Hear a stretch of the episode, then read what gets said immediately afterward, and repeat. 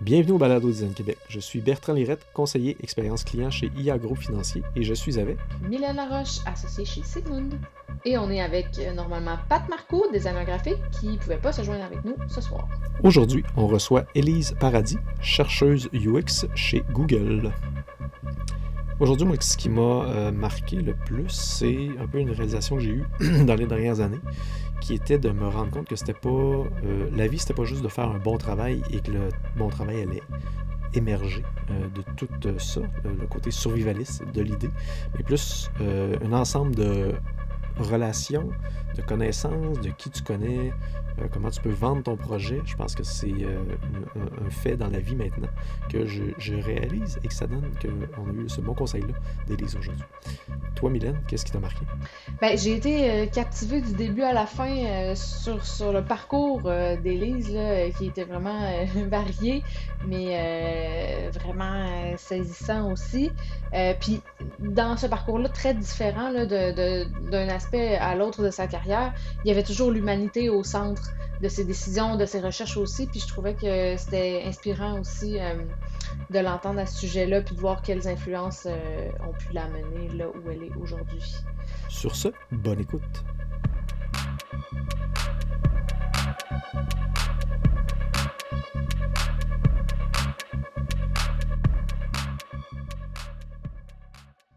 Bonjour Élise, Euh, comment ça va aujourd'hui? Qu'est-ce que tu as fait aujourd'hui de bon?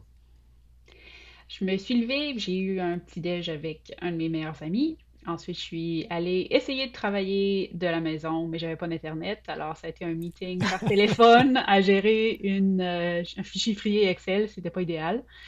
Oh Donc, j'ai ensuite euh, Wow! conduit vers le bureau où l'internet est beaucoup plus stable. Et j'ai pris le reste de mes meetings là. Ensuite, j'ai fait un peu de travail sur un, un template qu'on essaie de construire pour euh, Android et une des fonctions qu'on essaie de populariser. Alors, j'ai fait ça presque toute la jo- journée. Ensuite, je suis revenue chez moi, ici à San Jose, pour euh, passer le reste de la soirée et enregistrer avec vous. C'est cool, c'est vraiment cool. Puis on est en décalage, c'est ça? Toi, t'es dans, t'es dans, le, t'es dans le passé, nous, on est dans le futur. Tu vas nous rattraper Absolument. éventuellement. il y a des problèmes d'inter- Internet sur la côte ouest quand même. On n'est pas juste au Québec quand il fait froid qu'il y a des, des problèmes comme ça. Au moins, il n'y a pas autant de froid qu'il y a eu chez nous en fin de semaine. Mais bon, ça, c'est une autre histoire. Oui. Euh, il y en a peut-être qui ont, qui ont remarqué que tu vas avoir un petit accent euh, parce que tu travailles en anglais. Donc, j'aimerais ça qu'on revienne bien avant que tu fasses tout ton parcours pour nous expliquer d'un peu d'où tu viens et quelle ville précise. Oui, euh, je viens de Québec, la ville de Québec. J'ai grandi à Sainte-Foy. Euh, j'ai quitté pour l'université, j'avais 20 ans. Alors, ça fait la moitié de ma vie à ce point-ci que je vis en anglais à 100%. Alors, mon cerveau et ma bouche ont changé, ce qui me donne, euh, ce qui me donne un accent un peu. Ouais. Puis quand tu as fait ton début de parcours, tu as sauté vite à l'université, mais avant, on est toujours curieux de voir les gens. Comment ça a progressé l'idée d'une carrière, mettons au secondaire, au cégep? Y a-tu des choses qui t'ont aligné en disant je veux faire une, une carrière plus en design, mettons? Non, pas du tout. Moi, le design, c'est plutôt accidentel. J'avais commencé euh, euh, au secondaire, j'adorais les sciences. Alors, j'avais commencé mon bac international en sciences euh, au Cégep Garneau.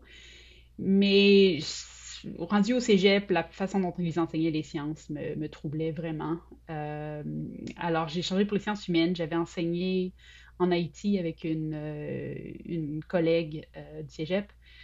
Et j'ai vraiment eu la passion pour les sciences sociales à travers, à travers cette expérience-là, de voir euh, d'autres sociétés, d'autres façons de penser. Euh, ça m'a vraiment euh, intéressée à la dimension humaine et donc les sciences euh, sociales. Quand j'ai choisi, ouais, donc quand j'ai choisi mon, mon orientation universitaire, je voulais faire de l'histoire de la science parce que j'aimais toujours les sciences énormément. J'avais eu un mentor euh, au secondaire qui nous avait parlé beaucoup d'histoire de sciences. Et j'ai commencé ça à l'Université de Toronto. J'ai adoré. Mais en dernière année de, en dernière année de bac, j'ai pris un cours euh, en sociologie de la technologie et ça a changé ma direction euh, complètement vers la, la, Mm. la sociologie au doctorat. Alors, j'ai fait mon doctorat en sociologie ensuite euh, par hasard parce que j'ai, pour moi, j'avais toujours aimé l'histoire, mais j'étais pas une passionnée. Et c'était pas, de mémoriser tout plein de trucs, c'était jamais mon, Hmm. ce qui, ce qui me, m'en jouait, mais quand j'ai commencé à penser de façon sociologique, c'était tellement naturel, euh, tellement clair et tellement inspirant de voir euh, le monde avec ces, ces euh, lunettes-là que j'ai décidé que c'était ce que je ferais le reste de ma vie. OK. Puis j'ai trouvé ça quand même. Je pense que souvent au Québec, on, on regarde les parcours académiques puis on se dit, bon, ben, tu sais, j'ai j'ai les cégeps à Québec ou peut-être à Montréal. Toi, tu t'as visé plus Toronto. Tu peux-tu m'expliquer pourquoi tu as été à, à l'extérieur de la province? J'ai eu, euh, ben, il y a plusieurs trucs. Donc, au Canada, il y avait seulement deux programmes qui enseignaient l'histoire des sciences. Des sciences, c'est ce que, je voulais faire. Alors, c'était soit euh, Halifax, Dal- Dalhousie ou euh, l'Université de Toronto. Et j'ai eu la chance d'avoir une bourse euh, d'études TD Canada Trust qui payait pour n'importe quelle université au Canada. Mm. Alors, euh, ça m'a permis d'aller à l'Université de Toronto sans avoir à payer les frais euh, universitaires de l'Université de Toronto. Alors, euh, financièrement, ça a été possible. Et au niveau académique, c'est ce que je voulais faire. Alors, les deux trucs se sont bien en- euh, alignés. OK. Puis pour les gens, peut-être qui voudraient faire le saut comme ça, est-ce que tu avais déjà pratiqué l'anglais pas mal ou tu, c'était-tu, tu- comment tu te sentais à aller étudier en anglais? Euh, j'étais dans un groupe bilingue au secondaire. J'avais fait le programme d'études internationales, euh, groupe Mm. bilingue. Euh, alors, on avait eu de l'éducation en anglais plus avancée que le reste des Québécois en général. Et ensuite, au cégep aussi, j'avais fait le, le mode avancé au bac international. Alors, mon anglais était très académique. Euh, une histoire que j'aime bien raconter, c'est la, la première fois que j'avais, j'ai eu un colloque euh, pour commencer mon, mon bac, j'ai dû lui demander quel était le, le mot pour un balai. J'avais aucune idée c'était quoi un balai. Euh, en, en anglais, j'avais dû le- l'imiter avec mes mains, le, le- le bâton et le geste pour essayer de, communiquer c'était quoi un balai. Donc, mon, mon anglais était vraiment sélectif, euh, Ouais. académique, ce qui m'a permis d'être assez bien au niveau des études. Euh, mais la vie sociale, ça pris un petit peu plus de temps, là, pouvoir euh, Ouais. euh, parler des, des trucs de tous les jours, c'était, l'autre défi. Ouais, j'imagine que c'est un autre niveau. C'est ça, quand tu arrives dans une autre ville aussi, déjà, de pas connaître personne, mais quand c'est, faut que tu apprennes la langue, c'est sûr que c'est un autre, c'est une autre barrière au niveau de la, de l'apprendre à, vivre là aussi. Ouais. Le- les deux premiers mois ont été plutôt difficiles, mais ensuite, ça s'est placé. OK. Puis l'école, comment ça s'est passé à, ce niveau-là? Ça a très bien été. J'ai, euh, j'aurais toute une histoire à raconter, on n'y ira pas, mais euh, j'ai commencé surtout en prenant des cours de troisième année, qui étaient universitaires, qui étaient plus des cours euh, avancés où on avait des essais à écrire et tout. Alors j'ai rencontré plusieurs euh, profs plus qui étaient plus intéressés dans, dans les détails de, de, de l'histoire de la science, la philosophie de la science, ou, etc., etc. Alors, ça m'a permis de développer des, des relations à long terme avec mes, mes professeurs parce que j'étais un peu le whiz kid. j'étais trop, j'étais trop jeune pour être là, j'avais pas les prérequis. Et Ah moi, j'ai toujours, euh, j'ai jamais eu le froid aux yeux, alors ils ont bien rigolé. Là. Ils, trou- ils trouvaient ça drôle que je me sois pointée dans leur cours euh, sans aucun des prérequis. Euh, ça a très bien été. Je me suis, j'ai beaucoup appris. J'ai développé plusieurs euh, relations euh, vraiment profondes avec mes, enseignants, mes professeurs. J'ai fait plusieurs assistances de recherche et tout et tout. Alors, ça m'a permis d'aller au doctorat directement après mon bac. Donc, j'ai pas fait de maîtrise. J'ai été acceptée directement dans un programme de doctorat compte tenu de mon expérience de recherche pendant le bac. OK. Puis le doctorat, il se situait dans quelle, quelle discipline, quelle niche, dans le fond? Donc, j'ai choisi d'aller en éducation euh, après euh, avoir eu les conseils d'une de mes mentors euh, à l'université qui m'avait dit, il faut que tu trouves un sujet qui te passionne vraiment. Moi, j'avais pas trop d'idées. Je savais que je voulais faire des sciences sociales, mais j'étais pas, surtout de la sociologie, mais j'étais pas certaine exactement quoi. Alors, j'ai relu les, travaux que j'avais faits au cours de mes, mes trois ans et, quelques d'études, et ils étaient tous euh, orientés genre, donc euh, équité, euh, équité des genres et éducation. Alors, j'ai commencé à chercher des professeurs qui faisaient de la recherche dans ce domaine. J'ai lu énormément des travaux publiés par différents professeurs à travers le monde, à travers le monde, à travers les États-Unis, le Canada. Et j'ai appliqué à cinq programmes avec cinq professeurs qui faisaient du travail que je trouvais intéressant. Et mon, mon programme préféré, le, le- prof avec qui je voulais euh, travailler était à Stanford. Et euh, heureusement, ils m'ont pris. Euh, j'ai eu plusieurs offres, mais c'était vraiment l'offre qui, était la plus intéressante pour moi. avec le groupe le plus intéressant. Alors, c'est pour ça que je suis allée en sociologie de l'éducation à Stanford pour travailler avec cet homme-là, compte tenu de ses, publications précédentes et le genre de travail qu'il faisait. OK. Là, tu as fait un saut de Québec à Toronto. Là. On parle de Toronto à Stanford. C'est quand même pas rien non plus. Le, step, ça ressemble à quoi? Là? On saute où? Là? Euh, je suis pas certaine que je savais exactement, je vais être honnête. Encore une fois, moi, j'ai jamais eu froid aux yeux. Alors, euh, quand euh, mes mentors m'avaient suggéré d'appliquer à, plusieurs universités, ils m'avaient dit applique où tu veux vraiment aller. Et moi, j'avais aucune idée que j'étais une très bonne candidate. Tu ne peux pas le savoir quand tu es, euh, mm. au bac, qu'est-ce que c'est qu'un étudiant euh, très fort. moi, j'étais juste moi. j'ai appliqué pour travailler avec les professeurs qui faisaient du travail qui m'intéressait. Et c'est quand je suis arrivée à Stanford, j'avais pas, j'avais pas l'argent pour aller visiter. Donc, un des, une des étapes pour choisir ton programme d'études graduées aux États-Unis, c'est d'aller visiter. Donc, tu vas visiter les différents campus, tu vas t'introduire aux professeurs potentiels. Euh, tu fais ta recherche euh, pour voir si euh, les gens au labo t'intéressent, etc. Mais j'avais pas l'argent pour faire pour faire ça. Alors, j'avais aucune idée à quoi ressemblait Stanford. J'en avais un peu entendu parler, mais c'était pas c'était pas waouh, je m'en vais à Stanford. J'étais très heureuse d'avoir été acceptée. Mais quand j'ai atterri sur euh, le campus, euh, c'était, ça a vraiment été un choc de, de, voir euh, que c'est vraiment l'élite éducative américaine. je pense que je ne l'avais pas, pas vraiment réalisé. OK. Puis je, je suppose que dans un, un, bassin culturel comme ça, ça doit être intéressant de, de voir plein d'autres personnes, puis des gens qui sont vraiment calés dans leur sujet. Mm-hmm je sais, qu'il y a des anciens étudiants de l'école de design qui sont allés à San Francisco qui ont travaillé puis qui me disaient chaque semaine, je rencontre des gens vraiment intéressants, des génies, tu sais, puis là, tu apprends beaucoup de cette manière-là. Toi, est-ce que tu as senti que tu as été influencé de par tes pairs beaucoup? Comment ça s'est, comment tu as vécu ton, ton, intégration dans ce milieu-là? Pour moi, ça a été, je sais pas si je vais regretter de dire quelque chose comme ça, mais la première fois que j'avais vraiment l'impression que j'avais une personnalité. Euh, ah, Parce que c'est comme, oui, comme je suis un peu nerd, hein. Euh... Puis se rendre là où, tout le monde est nerd, t'es moins nerd en comparaison. C'est comme si, es, si tu fais ses pieds et t'es pas dans la NBA, t'es très grand. Mais si t'es dans la NBA, tu fais juste ses pieds, tu vois. Fait que j'ai. C'était vraiment juste plein de gens passionnés de ce qu'ils font. Et c'est ce qui, ce qui caractérise la Bay Area, puis Facebook, puis Google et ces compagnies-là, c'est tout le monde est excellent à ce qu'ils font. Ils sont tous passionnés par leur travail et par quelque chose d'autre. Pour moi, donc, ces temps-ci, c'est le mm. vélo. les gens ont une passion, c'est l'acrylique, c'est euh, euh, le banjo, c'est les sports, c'est mm. le bénévolat. Tout le monde, tout le monde a, cet aspect nerd de, d'obsession sur, sur, quelque chose euh, au travail et en dehors du travail. Et c'est vraiment, c'est vraiment un milieu inspirant.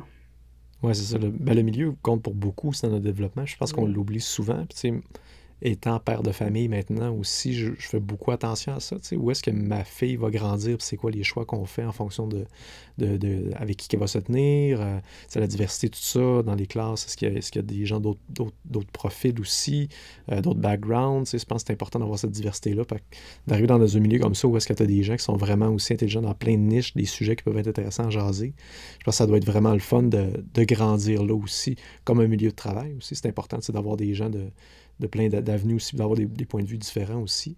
Euh, comment, comment ça s'est passé justement dans les prochaines années? Tu as, gradué, tu as fait ton master là-bas, je pense?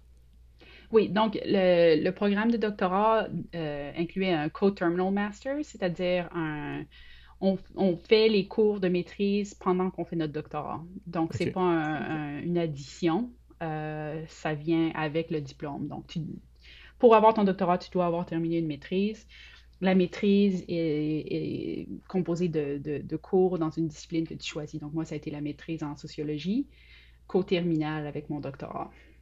OK. Puis tes, projets à ce moment-là, là, tu commences à faire vraiment de la, recherche pour, pour cette niche-là au niveau de l'étude du PhD, tout ça. Tu peux nous parler un peu des projets que tu as, faits dans, ce courant-là? Oui. Euh, j'étais euh, vraiment intéressée par, euh, comme j'ai dit plus tôt, les sciences, la, situation des, femmes dans, le monde des sciences et tout. Et je voulais initialement faire de la recherche sur deux différentes, euh, deux différentes réformes qui euh, coexistaient en Allemagne euh, au moment où je faisais mon doctorat. Une qui s'appelait Gender Mainstreaming, où on essayait d'ajouter une dimension d'analyse de genre à toutes les politiques européennes et euh, une transformation des, euh, de la cadence des diplômes universitaires euh, de deuxième et troisième cycle. c'est vraiment, vraiment nerdy. Mais ce qui m'intéressait comme question, c'était de savoir, lorsqu'on est coincé à l'intersection de deux différents groupes de priorités, qu'est-ce qu'on choisit? Est-ce que c'est possible de privilégier l'égalité en même temps qu'on essaie de transformer euh, d'autres programmes. Donc, c'était le conflit de logique euh, mm. qui m'intéressait. Euh, peut-être pas surprenamment, ça n'a pas été financé. alors, j'ai changé, j'ai changé de sujet. C'est en parlant avec une mentor que, que j'ai décidé d'étudier le, le, gras. Donc, je lui ai dit, je suis intéressée par les sciences, je suis intéressée par le corps, je suis intéressée par le genre. Elle a dit, ben, tu pourrais étudier le gras. J'avais jamais pensé de ma vie à étudier le gras. Euh, mais j'ai étudié l'évolution du concept du gras corporel dans la, littérature médicale euh, après la hmm. Deuxième Guerre mondiale. Donc, j'ai fait ça. C'était mon, mon, projet de, thèse. Euh, j'ai étudié aussi, on fait de la recherche sur les populations LGBT en ligne. Donc, c'était le début des, des, réseaux sociaux. Il y avait la grosse panique autour de euh, de ce que nos jeunes feraient sur Internet, à, rencontrer des pédophiles, etc. etc. Donc, j'avais fait un, grand sondage, environ 700 jeunes, 500 euh, jeunes, qui, euh, qui ont répondu à toutes sortes de questions sur leurs besoins en termes de réseaux sociaux, qu'est-ce qu'ils faisaient là, qu'est-ce qu'ils rencontraient, etc. Donc, j'avais fait ça. J'avais fait aussi la recherche sur la boxe. mon obsession ah pendant le mon obsession pendant mon doctorat, c'était la boxe. Alors, euh, j'ai boxé, j'ai écrit un article qui est toujours un des articles les plus cités sur euh, les, femmes et euh, le genre en, boxe. Donc, ça s'appelle Boxers, Briefs or Bras. Donc, des boxer shorts, les, les, les briefs, c'est quoi? Et bras, obviously. Donc, c'est sur le, comment le corps des, des, boxeurs femmes se faisait lire dans, dans le gym et qu'est-ce que ça a comme implication pour les changements sociaux. Bref. Euh, ouais. OK. C'est très niché, en effet, mais on s'attend à ça dans, ce niveau-là académique. C'est le genre de sujet qu'on va attaquer. Puis là, pour les gens qui ne font pas encore le lien avec le design, on s'en va vers la recherche. On, a, on arrive avec le design. Euh, la recherche est une partie vraiment importante. Euh, ton parcours académique t'a amené jusqu'où, si on continue plus loin après tes projets de recherche? Oui, donc ce qui m'a fait transférer vers le, milieu hospitalier, c'était en fait un, projet que j'ai fait avec un, groupe qui faisait de la recherche sur l'enseignement des, euh, euh, LGBT Medical Education. Donc, comment on enseignait dans le curriculum médical les sujets euh, sur les populations lesbiennes, gays, bisexuelles et transgenres. Alors, j'ai participé à cet effort-là pendant quelques années. Et c'est à travers ce projet de recherche-là que j'ai eu un, un, postdoc en éducation médicale. Alors, j'ai transféré à travers mon postdoc vers l'éducation médicale euh, et vers les soins de santé euh, éventuellement. OK. Puis ça s'est développé comment, ce, cette espèce de créneau-là pour toi, hospitalier? Je pense que tu as fait beaucoup de travaux là-dedans. Oui, donc c'était euh, purement accidental la, raison où je, me suis rendue là, je, connaissais quelqu'un de mon, de mon bac qui était dans ce domaine et quand il a su que j'avais terminé mon doctorat, j'ai rencontré un congrès euh, sociologique et quand il a, appris que j'avais terminé mon doctorat et ce que j'avais fait, c'est sur quoi j'avais fait de la recherche, il m'a invité à appliquer pour un, postdoc. Euh, là, alors j'ai pris le postdoc et euh, ensuite j'ai rencontré un, un chercheur qui a, obtenu une très grande demande de subvention, 2,2 millions pour étudier de façon ethnographique les, euh, les, la, livraison des soins euh, interprofessionnels dans les, aux soins intensifs. Alors, il se cherchait des ethnographes et comme j'avais fait de l'ethnographie, mon, mon, ethnographie sur la boxe m'a envoyé en faire de l'ethnographie aux soins intensifs. Et c'est comme ça que j'ai fait ma transition de carrière vers la recherche plus appliquée sur les, la livraison des soins de santé. OK. Puis c'est ça, le milieu hospitalier étant très complexe et très normé, tu arrivé dans une, dynamique qui devait être assez spéciale à travailler. Comment comment tu as, intégré ce milieu-là pour faire ta recherche, justement? Euh, ça vraiment. C'est vraiment spécial quand on pense quand je compare le, genre de modèle mental que je me faisais du progrès dans un domaine ou de comment les sociétés fonctionnent, je pensais toujours de façon plutôt idéaliste que les meilleures idées gagnent, ceci, cela. Mais c'est souvent des accidents de rencontres entre personnes qui font que telle telle chose se produit. Donc moi j'avais rencontré telle personne qui avait telle demande de subvention, qui cherchait quelqu'un pour faire de la recherche et tout. Euh, mon intégration s'est faite euh, en connexion euh, interpersonnelle, du 1 à 1, beaucoup. et éventuellement, en recherche, ce qu'on vend, c'est nous-mêmes et nos idées. Alors, j'ai vendu mes idées. ça. Oui, ça a fonctionné. J'ai rencontré d'autres gens. Et éventuellement, ce que je disais a, résonné avec d'autres et ça a créé plus d'opportunités pour euh, travailler, travailler avec des gens vraiment super et ensuite les, les, d'écrire des demandes de subventions avec des, des super équipes euh, de, de, cliniciens solides euh, qui voulaient travailler avec moi pour résoudre des problèmes cliniques réels. Donc, c'était ces modèles interdisciplinaires où un chercheur en sciences sociales a des connaissances théoriques euh, et méthodologiques, qui travaille avec un clinicien qui a accès à un milieu hospitalier particulier où on peut conduire la recherche. Donc, ça a souvent été ça. Aux, mm. soins, aux soins intensifs, c'est on avait un, sponsor euh, à UCSF. Euh, mon travail en chirurgie, c'était un sponsor, une clinicienne qui a elle aussi un doctorat nous a donné accès euh, au bloc coopératoire où elle travaillait. même chose en soins, euh, primary care. J'oublie c'est quoi en français. médecin de famille et tout, là, les, les, cliniques ambulatoires. Mm-hmm. Donc, souvent, c'est ce genre de modèle-là qui se passe qui, font que la recherche peut se faire, euh, que l'innovation peut se créer entre chercheurs dans sciences sociales et euh, les gens dans le domaine clinique.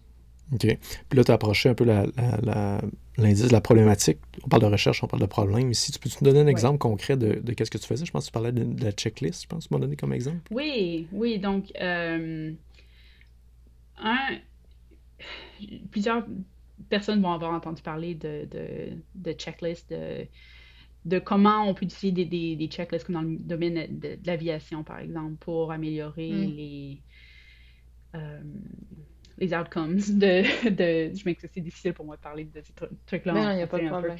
Euh, d'améliorer euh, les résultats d'une intervention complexe. Donc, le modèle de, de l'aviation a été utilisé énormément et a inspiré beaucoup d'efforts similaires dans, dans, le milieu hospitalier. Donc, mm. l'un d'eux, c'était une, euh, une, checklist pour insérer des, euh, des cathéters euh, dans des patients qui permettaient un milieu plus aseptisé, qui a vraiment diminué le, genre, le nombre d'infections, par, par exemple. Et dans le milieu du bloc euh, opératoire, il y avait une, telle checklist qui avait été développée par euh, Atul Gawande, qui est un, chercheur, un, médecin et auteur que plusieurs personnes vont peut-être connaître. Euh, donc, il a développé ça avec des, des, collègues de World Health Organization, l'Organisation mondiale de la santé, et c'est devenu euh, une panacée pour euh, éviter tous les problèmes euh, associés aux chirurgies. Donc, les complications, les hmm. oublis d'outils, les problèmes de communication, les opérations sur le du mauvais, mauvais, côté, sur le mauvais genou, par exemple, ou enlever le mauvais rein, ce genre de trucs-là. Donc, ah. la checklist a été élevée comme la solution primaire pour répondre à ce genre d'erreur médicale-là. Ce que euh, certains de mes collègues à l'Université de Toronto avaient découvert, par exemple, c'est qu'au niveau... Donc, la recherche sur cette checklist-là par l'Organisation mondiale de la santé avait montré des changements énormes sur le taux de complications, etc., la mortalité, morbidité. Et certains de mes collègues à l'Université de Toronto avaient montré qu'au niveau euh, agrégé, euh, à travers tout l'Ontario, il n'y avait pas en fait de changement avant et après mm. l'introduction de mm. la, checklist. Alors nous, on se posait la question, ben, pourquoi? pourquoi est-ce qu'on ne voit pas le même genre d'effet au niveau population, un tiers, disons, des morts, un tiers des morts, là, là, là? Alors, avec mon, orientation scientifique et mes, mes, euh, mes modèles euh, sociologiques, on avait certaines hypothèses et on voulait confirmer ça par une ethnographie. Mm. Alors, on est allé étudier comment est-ce que les cliniciens utilisent cette checklist-là euh, dans, au bloc opératoire en, en, portant attention particulière aux différents endroits où la, la théorie de la, checklist ne marchait pas, ne, s'alignait pas avec la pratique. Hmm. Donc, montrer les moments où la, la, la, checklist était en fait une impossibilité pour le milieu clinique. Et euh, on en a découvert énormément de certains endroits tels qui euh, montraient que même avec les meilleures intentions, même avec un document qui euh, liste tous les, moments où on doit porter attention à ceci, cela, même avec toutes les belles ambitions de travail euh, interprofessionnel entre le, chirurgien, les infirmières, etc., etc., c'était pas ce qu'on voyait du tout en pratique. Alors, on avait certaines explications qui montrait pourquoi. Right? Au niveau population, on ne voyait pas les mêmes euh, améliorations que dans les, euh, randomized control trials de l'Organisation mondiale de la santé. Je trouve ça intéressant parce que tu parles beaucoup de première étape, soulever les enjeux, mettons. Tu parles beaucoup de problématiques, tout ça. Est-ce que votre rôle était aussi à hypothèse de solution, implémentation de solution, ou ça, c'était plus une autre étape qui n'était pas sous votre gouverne votre groupe? Donc, notre, on avait euh, deux différentes euh, demandes de subvention qui avaient été approuvées pour ce projet. Un projet plus théorique, euh, pour lequel j'étais la chercheure principale, et l'autre qui était par ma collègue chirurgienne qui essayait en fait de, transformer les pratiques, et de montrer certaines recommandations c'est, c'est tellement un milieu difficile et, c'est comme ça que vous avez ouvert la conversation. Au niveau régula, euh, des régulations de la loi, les hôpitaux doivent mm. faire X, Y, Z. Et tant qu'on choisit, on change pas la loi, ben ils n'ont pas vraiment le choix de faire des choses comme le protocole l'indique. Euh, j'ai quitté malheureusement le, milieu académique euh, avant qu'on ait pu faire ce genre de travail-là, mais c'est vraiment du travail qui prend une décennie, en fait. Euh, ben oui. Quand on a des, des, données comme ça, de, de, de convaincre tous les gens nécessaires, euh, de mm. faire le prosélytisme nécessaire pour changer les, les attitudes, parce que l'histoire de la checklist et de l'Organisation mondiale de la santé était tellement puissante, tellement... Euh, le silver bullet, on dit en anglais, ton... Ta, ta, solution à tout que c'est vraiment difficile de, de, de changer les, les, idées des gens qui. Ouais, mais on a trouvé quelque chose de facile, de rapide, de pas cher, et maintenant ce que tu veux qu'on fasse, c'est quelque chose de beaucoup plus exigeant. Euh, mm. C'est vraiment difficile à, à dévendre. ouais. ouais. Mais je trouve ça intéressant parce que tu sais, c'est. Moi, je vis parallèle boiteux avec ma job. Moi, tu sais, je pense qu'il faut à un bon moment arriver à un moment aussi que tu identifies ton rôle. Dans ce cas-là, ton rôle, c'était vraiment de soulever les enjeux. Puis souvent, au niveau du design ou de la conception, on se rend compte où on, a les perceptions que notre rôle est, d'implanter, mettons, une solution, mais c'est pas des fois, c'est pas mm-hmm. ça le rôle aussi de la personne. Je pense que c'est important de bien distinguer ça. Ça veut dire que faut savoir abonner où notre travail s'arrête. Puis je pense qu'en design, des fois, c'est ça qui est flou aussi. On ne sait pas, OK, on fait la recherche, après ça, on pousse, est-ce que les clients veulent des hypothèses? Est-ce qu'ils veulent qu'on implémente des hypothèses? Est-ce qu'ils veulent qu'on change la culture intérieure de l'entreprise pour implémenter des solutions? Puis je pense que ça, c'est une clarté. Je pense que des gens doivent mettre tout de suite au début d'un projet parce que sinon, c'est le danger. Puis avec des clients, je, ramène dans le temps où est-ce que je faisais plus des offres de services à des clients. Ça m'avait aidé beaucoup à ce moment-là, faire des offres de services pour pouvoir délimiter ça commence où, ça se termine où, c'est quoi les attentes, tout ça. Pas juste une question de légalité, d'entendre sur un prix euh, euh, le travail à faire, mais juste pour que ce soit clair où tout le monde, veut que les perceptions soient claires de qui fait quoi, puis jusqu'où on arrête. Puis je pense que présentement, dans mon rôle, c'est un peu ça l'erreur que je, quand je suis arrivé, moi je voyais le double diamond, c'est comme mon schéma à moi. J'étais comme OK, je pars un projet, là, puis jusqu'au bout, il faut que je livre quelque chose. Mais Mais c'est pas ça mon rôle, parce que dans des grandes entreprises aussi, chacun a son rôle à faire. Puis le nôtre, c'est pas ça vraiment. C'est plus de soulever les enjeux, mettons. Absolument, absolument. Je pense qu'un un outil qui est vraiment très utile à ce niveau-là, c'est le product, product design process.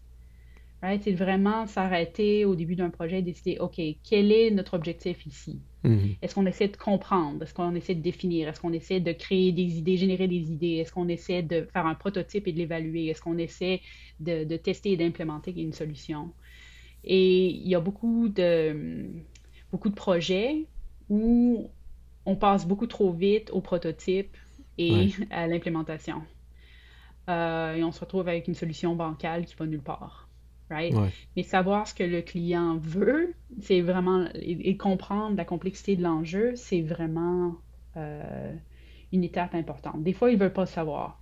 Et là, c'est une autre, euh, c'est un autre, un autre combat d'essayer de convaincre les gens qu'ils doivent prendre un peu plus de temps pour euh, identifier, explorer l'espace. Les, mais on n'a pas toujours cet espace-là, malheureusement. C'est malheureusement. Oui, ouais. Alors, tu sais, je pense que moi, perso, je suis biaisé aussi parce que je suis vraiment quelqu'un qui est beaucoup au niveau de la recherche, puis du contexte, puis de comprendre le système qui a derrière les problématiques. Fait que je suis beaucoup dans cette approche-là. Mais je pense que les gens, naturellement, sont beaucoup vendus à ah, je veux un site web ou je veux X, Y, Z. Quand, quand ouais, mais c'est quoi Qu'est-ce que tu essaies d'adresser comme problème Je pense qu'on est encore aujourd'hui dans cette mind, de, ce mindset-là de se dire les gens pensent pas comme ça. Puis nous autres, on est dedans depuis des années. Fait que c'est dur pour nous autres de ne pas voir l'évidence de ce processus-là ou de cette façon de fonctionner, fait de l'apprendre. Toi, dans ton, dans ton domaine à date, au niveau de la recherche, as-tu évangélisé ces méthodes-là, ces processus-là? Comment que ça, se déployait pour toi? Donc, euh, avant que je quitte le milieu académique, euh, surtout, ce que je faisais surtout, c'était les premières étapes de, comme tu disais, de définition des enjeux, définir la problématique, identifier les, les, les, partenaires qui devraient, être, euh, qui devraient faire partie des conversations, qui est-ce qu'on oublie, etc., mm. etc. Euh, euh, quelles prémices fausses avons-nous qui nous mènent nulle part? Right? Donc, je faisais beaucoup de ça. à Facebook, mon premier rôle était aussi souvent comme ça c'était souvent de la définition d'enjeux, puis de, travail exploratoire. Et des fois, on s'en allait vers le prototype euh, et on testait différentes, différentes options. Euh, mais en général, euh, je pense que la majorité des gens passent la majorité de leur temps dans les étapes plus, plus avancées du design process, product design process. Oui, c'est ça. Tu as vendu la mèche? On sait que l'histoire finit pas au niveau académique. Tu as fait le saut après ça. Tu es de retour. ben de retour. tu, fais un saut vers le privé. Euh, J'aimerais ça que tu me parles un peu de ça. Moi, j'ai fait, moi, j'ai fait privé académique, puis je suis retourné dans le privé. Euh, comment tu as vécu un peu la, transition de, milieu académique vers le privé? Donc, euh, au, niveau, au niveau académique, tout allait très bien. Euh, pour moi, mais j'étais vraiment euh, déçue par certaines composantes de l'emploi. Je pense que ce que les, professeurs universitaires doivent faire maintenant, c'est en, fait gérer une petite entreprise, euh, soulever des fonds, faire le, marketing, engager des gens, les discipliner, les incentiviser, créer les tâches, faire croire les gens. Euh, on enseigne en plus, on doit écrire nos propres articles, on, doit, on, a un éventail de tâches qui est extrêmement varié et ça m'a vraiment amené au, burn-out. C'était beaucoup trop. euh, trop de complexité, trop de responsabilité et trop peu de flexibilité.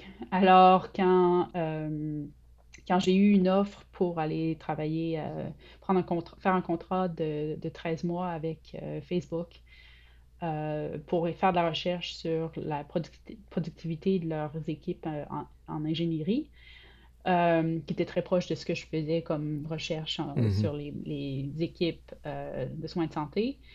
mon université a refusé de, de me donner le 13 mois de, congé sans solde, alors j'ai décidé de, de sauter vers le privé et d'essayer quelque chose de différent. C'était euh, jour et nuit, en fait. Euh, Facebook, à ce moment-là, en 2019, j'ai commencé à Facebook en juillet 2019. C'était toujours la période d'abondance. Euh, c'est plus vraiment ça maintenant.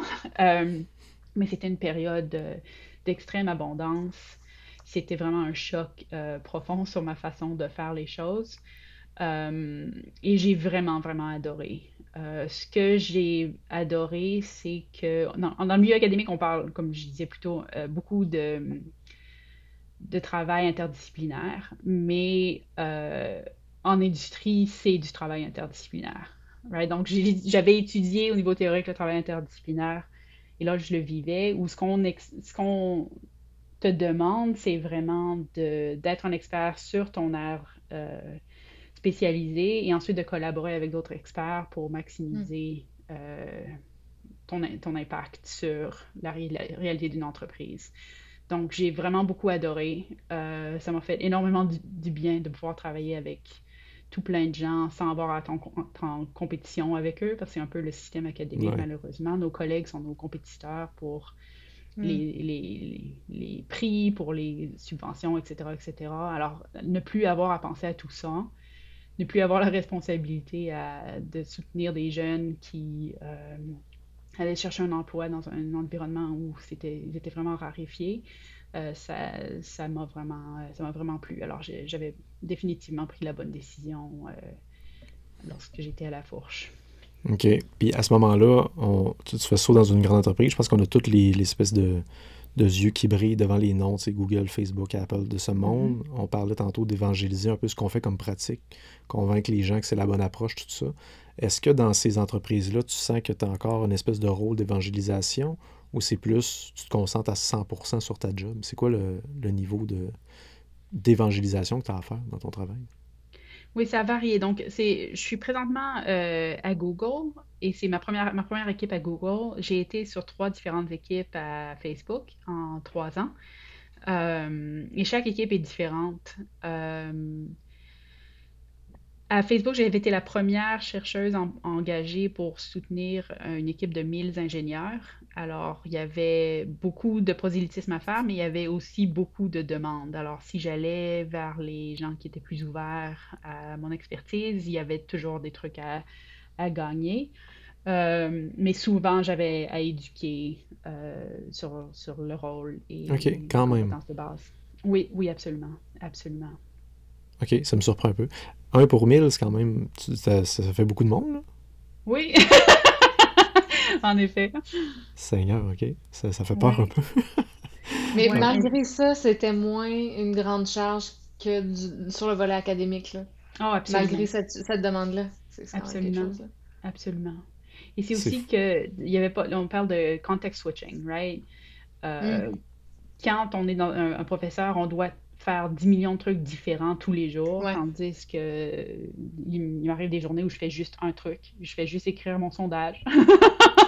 et c'est tout ce que j'ai à faire. J'ai un meeting et un sondage à écrire. C'est pas c'est vraiment pas la fin du monde. Euh, ouais.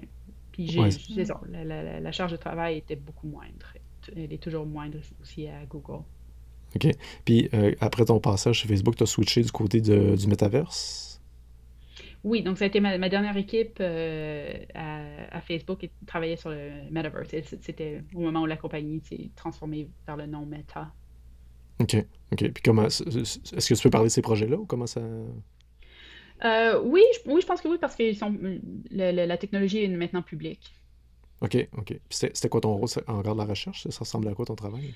Oui, donc je travaillais avec euh, plusieurs chercheurs euh, spécialisés en machine learning qui essayaient d'utiliser des, le, langage naturel pour essayer de créer des objets en trois, en trois dimensions. Donc, je ne sais pas si vous avez... Bon, vous avez vu ChatGPT, right? Donc, ChatGPT, c'est un language model. DALI, qui est la version image, right? de prendre du langage naturel mm-hmm. pour créer des images. Nous, ce qu'on voulait faire, c'était prendre le langage pour créer des objets trois-dimensionnels pour le metaverse. Alors, on faisait de la recherche euh, appliquée, là, du, du RD euh, pour ce genre de, d'innovation technologique. Euh, là. Moi, ce que j'aidais à faire, c'était plutôt de créer la version, la, la vision produit. Donc, comment est-ce qu'on tourne euh, cette capacité de créer des objets en temps réel utilisant euh, le langage en quelque chose que les, nos équipes internes voulaient utiliser pour leur Messenger, par exemple, ou pour hmm. Facebook, The Blue App. Instagram, ça pourrait utiliser, ça comment? Donc, j'ai essayé de faire la, liaison produit entre le, le, programme de développement et euh, comment les, différentes équipes à travers la compagnie pourraient utiliser cette technologie pour leurs propres applications. OK, OK. Fait un gros, un gros travail quand même de, recherche puis d'application dans un à travers plusieurs applications aussi, plusieurs contextes. Quand tu parles de context switching, c'est un peu ça aussi. Il y avait plusieurs applications à faire euh, de ce côté-là. Est-ce que tu comment ça s'est passé? Concrètement? Mettons, tu faisais-tu des interviews, des entrevues, des entrevues, mon Dieu, avec les employés? Comment, comment tu travaillais? C'était quoi ton. Oui, je parlais avec différentes équipes techniques pour essayer de comprendre leur système. Donc, quels sont les, les, les, tech requirements d'une solution comme. de, de, ce qu'ils construisent, qu'est-ce qu'ils voient comme timeline, où est-ce qu'ils pourraient intégrer euh, le truc. C'était souvent des, des, entrevues, moi et euh, on appelle une femme qui était notre tech lead qui est l'ingénieur en, chef euh, du projet, et on parlait à, ces différentes équipes pour essayer de comprendre le point d'intégration entre notre technologie et la leur. OK, OK, parfait. Fait que tu as passé un bout de temps là, puis après ça, tu as Switch, Google, rôle actuel. oui. Qu'est-ce que c'est ton rôle présentement? Euh, je travaille pour euh, Android. Et ce que je fais à Android, c'est de la recherche avec des ingénieurs externes à Google pour essayer d'améliorer les, outils qu'on leur offre pour créer des apps euh, Android. Alors, euh, je travaille avec plusieurs équipes d'ingénieurs qui essaient de, développer une API, par exemple, ou une euh, librairie ou un nouveau, quelque chose de nouveau dans leur ID, qui Android Studio, pour essayer d'améliorer l'expérience et l'utilisabilité euh, de ces produits-là à travers un éventail de, euh, d'innovation. Euh, ouais. OK. Puis, mettons qu'on fait un lien avec tout ce que tu as fait. Tu, tu parlais beaucoup d'ethnographie. Euh, Nous autres, à mm-hmm. l'école de design, je pense que le, le côté social, socio, sociologie, psychologie, fondement humain est beaucoup intégré dans, dans le curriculum qui, qui, était donné là. quand tu fais tes entrevues et tout ça de la recherche, peux-tu nous parler un peu du, qu'est-ce que ça te fait d'avoir un background plus d'ethnographie ou de sociaux dans ton travail? Oui, donc euh, je peux donner un, exemple concret d'un truc que j'essaie de faire. Donc, euh, souvent, nos modèles d'adoption de, technologie sont un peu solipsistes. On pense qu'on va créer euh, une nouvelle API que ingénieur dans une telle compagnie va pouvoir adopter, changer leur code, changer leur app et boum, voilà, les consommateurs sont, bien heureux. un des trucs que j'essaie de, de, de, faire un peu plus de recherche, sur, le, sur quoi j'essaie de faire un peu plus de recherche, c'est l'environnement dans lequel ces ingénieurs-là prennent leurs décisions. Donc, présentement, ce que je fais, c'est que j'inclus une petite section dans la plupart de mes études pour essayer de comprendre leur processus de prioritisation de, requêtes euh, de Google, par exemple. Et je leur pose des questions, je leur, je leur, offre des options que les gens autour de moi euh, ne comprennent pas. Par exemple, euh, je dois attendre l'approbation de mon, manager. Je dois attendre l'approbation de, de mon équipe. Je dois attendre que, de, pouvoir être capable de, faire de donner un argument sur pourquoi on doit absolument faire la migration.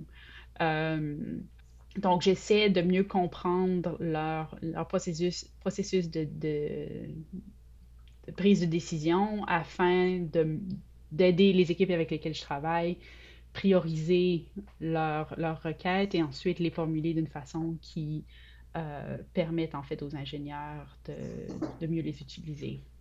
OK. Je serais curieux de savoir, parce que là, tu, tu parles beaucoup de, mettons, de, de, système en arrière, de contexte, tout ça. Quand tu viens pour tu as, amassé toutes ces données-là, tu mhm. collectes ça, tu dois les partager ou les présenter à des gens. Comment tu fonctionnes pour partager cette connaissance-là ou tu la gardes plus pour toi puis tu la, tu la gardes dans tes analyses pour interpréter des données ou comment tu fonctionnes? Euh, je suis un peu trop nouvelle à Google pour dire exactement comment ça va se passer euh, à Google. Euh, à, Facebook, je faisais différents trucs. Je faisais des présentations, des slide decks, on peut soumettre des bug reports, right? On, faisait des chiffriers avec des prioritisations, beaucoup de conversations un, à un avec les ingénieurs lead, euh, beaucoup de trucs comme ça. Euh, la, façon dont les, les, employés communiquent à Facebook, c'est à travers Facebook for Work, qui, est l'équivalent de, la plateforme Facebook euh, à laquelle tout le monde a accès, mais qui est un produit payé. Alors, tout le monde pouvait voir ce que je contribuais. Tandis qu'à Google, l'infrastructure de communication est différente. Alors, je vais devoir euh, toujours un peu ajuster euh, ma façon de communiquer à, cette nouvelle infrastructure-là. Euh, mais on verra bien. On verra bien. je, prends pour acquis que ça va être beaucoup, de, trucs similaires. des diapos, des conversations, euh, des bug reports, des chiffriers. OK. Et, et beaucoup de travail avec les designers aussi euh, pour essayer de concrétiser certaines des suggestions. OK. Puis quand tu fais de la recherche comme ça, quand, quand tu as du mm-hmm. quantitatif, c'est une, une, certaine chose à faire. tu peux cruncher des, des données puis sortir des résultats, tout ça. Quand c'est le temps du qualitatif, moi j'ai toujours une espèce de, de, malaise par rapport aux billets que je vais intégrer au niveau des données qui vont être collectées au niveau du qualitatif en me disant mm. OK, j'ai constaté une situation, tel pattern se répète quelques fois, d'autres moins. Euh, comment tu fais pour amalgamer toutes ces données-là plus qualitatives pour essayer de ressortir un insight intéressant au bout? Euh, je vais faire un, point méthode, je pense qu'on s'en était parlé déjà par le passé, mais le truc qui est le moins bien enseigné pour les recherches qualitatives, c'est vraiment l'analyse de données. Les gens ne savent pas comment analyser leurs données qualitatives. Euh, j'ai eu la chance d'enseigner les, les, méthodes qualitatives pendant plusieurs années. Euh, j'ai mes, mes propres approches. J'essaie toujours de combiner une, euh, une, et ça c'est dans le milieu corporatif, dans le milieu académique c'est différent, mais dans le milieu corporatif j'essaie mm. vraiment de combiner une, une, une, appréciation pour la quantité de, de commentaires, donc je fais une synthèse, mm-hmm. et euh, l'évocabilité d'une d'une quote ou d'un exemple, par exemple, parce que on sait que les gens changent leur, leur changent d'idée euh, surtout quand il y a une, une, balance émotive profonde qui, qui leur permet de, de, se souvenir du cas en particulier. Donc, euh, des fois, je vais, souvent, je vais utiliser les, euh, les, les, citations les plus provocatrices, tout en donnant un portrait global de, ce qu'il en est des données. Et pour ça, j'essaie d'utiliser un peu de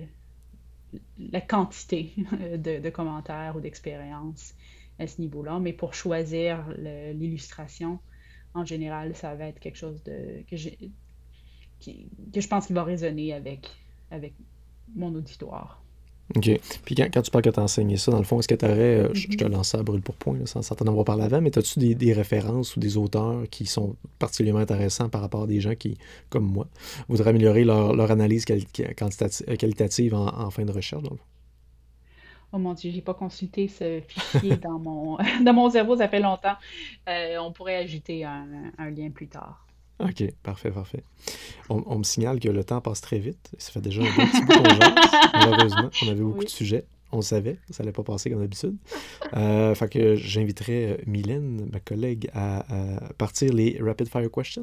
Yes! Piou, piou, piou. Allons-y avec les rapides. Euh, je, je, je vois aussi notre document de notes et plein de sujets euh, vraiment intéressants. Il va falloir te réinviter, Élise, pour en discuter davantage. Mais en début d'entrevue, tu as parlé de, de l'aspect de ta personnalité un peu nerdy et de, de- des obsessions qui, qui habitent les différentes personnes dans ton milieu. Euh, ton obsession à toi, mais plutôt euh, du côté professionnel, euh, au sens où euh, on pourrait appeler ça une déformation professionnelle. là. Ton obsession de designer, ça serait quoi? Ça serait euh, de ne jamais créer des systèmes qui oublient l'aspect de la variété humaine. On pense Oh. souvent qu'on est, que- qu'on est nous-mêmes l'utilisateur euh, modal euh, de notre produit, mais c'est jamais le cas.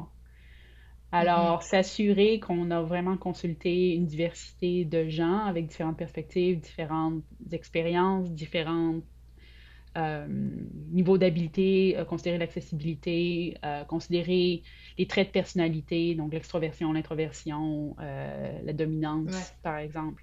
C'est vraiment très important pour euh, faire le design d'un bon système. Je pense, parce que Est-ce je... que c'est le genre de... Oh, excuse-moi. Vas-y, vas-y, Mylène. Est-ce que c'est le genre de, de, de comportement que tu vas adopter dans ta vie personnelle aussi, des fois qui va créer des situations euh, loufoques où tu te dis, ah, j'agis comme j'agirais avec euh, la définition de problème ou euh, un utilisateur? Non, mais je suis très souvent exaspérée par le design de- d'applications et d'ob- d'objets du quotidien. Certainement, certainement.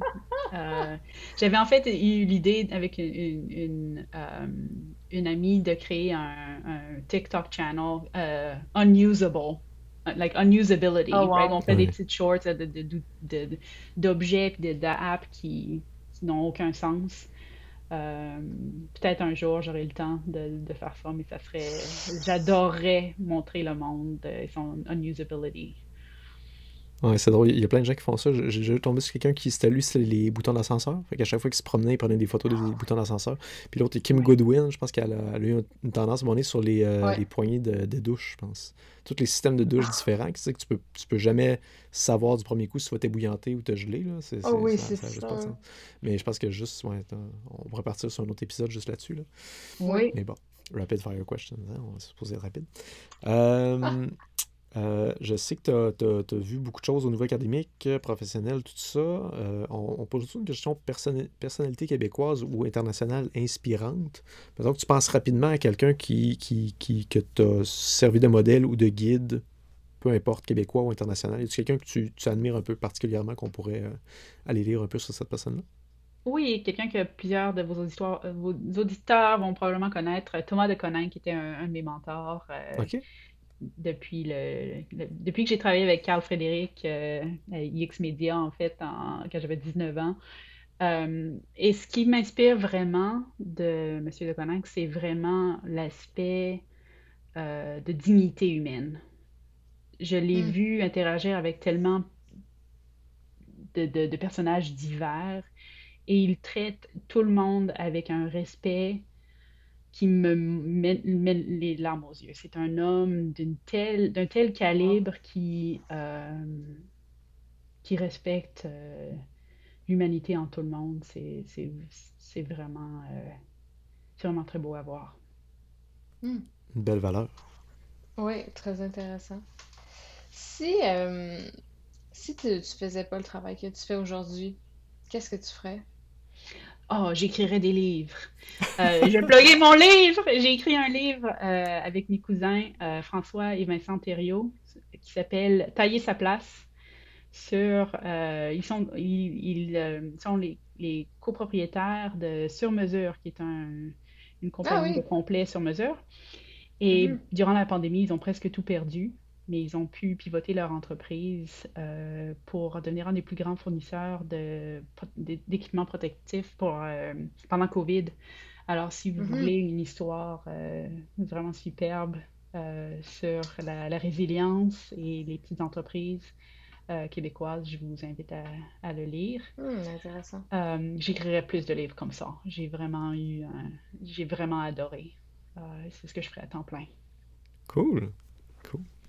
Euh, je suis un fan de musique, de films, de téléséries. Je mets tout ça ensemble, mettons. Ceci, te- peux-tu nous parler soit d'un album de musique ou un style de musique ou un artiste ou un film ou une télésérie que tu écoutes? Ah, je viens de terminer Tar, euh, le film avec Kate Blanchett. OK. Euh, c'est bon, j'adore les, les films sur la musique classique. Euh, j'ai, je jouais du violoncelle comme euh, enfant et adolescente, alors pour moi, la, la- la musique classique, c'est vraiment euh, magnifique. C'est un, un film qui est vraiment très, très magnifique. C'est un 8 sur 10 pour moi. J'ai beaucoup Ah, aimé. euh, Amadeus est, est- est- est mieux, selon moi. Euh, Mhm. euh, Tous les matins du monde va vous faire pleurer ou le piano. Euh, donc, ça, c'est- ça serait mes trois préférés. Donc, comparé à ça, c'est un 8 sur 10, mais les images sont magiques. La performance de Kate Blanchett est incroyable. Euh, et ouais, le, le, le- le message de, de vivre nos émotions à travers la musique, c'est vraiment magnifique. Hmm. Cool. Moi, je le mets en note. Mais là, j'ai une question supplémentaire. Parce que là, je t'ai entendu dire 8 sur 10. Moi, mon obsession personnelle, c'est que je vais être tout sur 5 et pas sur 10. En tant que D'accord. chercheur, est-ce que tu as, vraiment réfléchi à mettre ça sur 10 ou sur 5? J'ai pris mon rating I- IMDb, donc j'ai Ah, pas choisi. J'ai pas choisi autre. l'échelle, j'ai, Ouais, ouais, ouais, j'ai, euh, je l'ai évalué sur IMDb Ok. hier. Euh, et mais je vais te dire qu'il y a, il y a, euh, bon, je me suis battue 10 millions de fois sur le nombre d'items d'une échelle. Euh, bipolaire, je suis toujours 7 points, mais on me, fait, on me laisse Ah pas ouais? faire ça à Google. Euh, on fait tous Ah du ouais? 5 points, et, euh, except pour le Net, Net Promoter Score, qui est toujours sur 11, de Mm. 0 à 10. Ouais. Alors, euh, on se battra pas là-dessus. Euh, OK. 0 On a- sur 10, euh, je lui donnerai un 9. Allez le voir. On, on- on se fera un autre épisode là-dessus, c'est bon.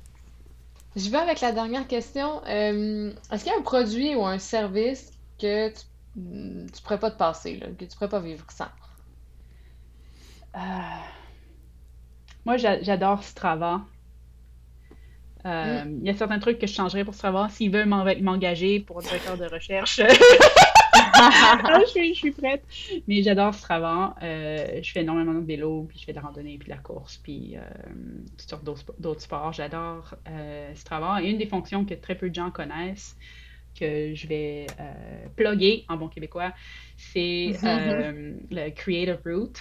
On crée une route et on peut créer une route à partir de routes que, d'autres gens ont créées. Donc, pour moi, qui est une femme qui euh, s'entraîne seule, c'est bien super de, de voir d'autres euh, athlètes féminines qui font certaines routes et ensuite, je, je le prends pour acquis que, que, que c'était plutôt sécuritaire. Alors, on peut copier leur route, l'envoyer à notre, euh, notre ordinateur GPS et voilà, on a un trajet déjà tout planifié. Ça permet d'explorer euh, en sécurité. Je le recommande à tout le monde. Cool. Oh, merci. Allez jouer aussi, je- dehors! Allez jouer dehors! Oui, c'est ça. Ouais, j'aime bien moi aussi Strava, c'est vraiment cool. Euh, on va terminer comme d'habitude l'émission avec un, un conseil à une ou un, un designer, junior, senior, peu importe. Euh, parmi ton parcours, tu as sûrement appris plein de choses. Je pense que tu aimerais redonner au suivant. Si c'était par un conseil, qu'est-ce que tu dirais à quelqu'un qui œuvre dans le design avec un grand D?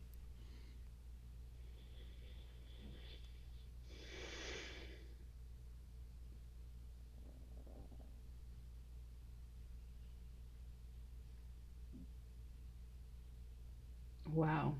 Euh, au niveau personnel, la carrière, c'est juste la carrière. Ça- il devrait y avoir autre chose dans notre vie que la carrière. Donc, au niveau personnel, c'est vraiment ça.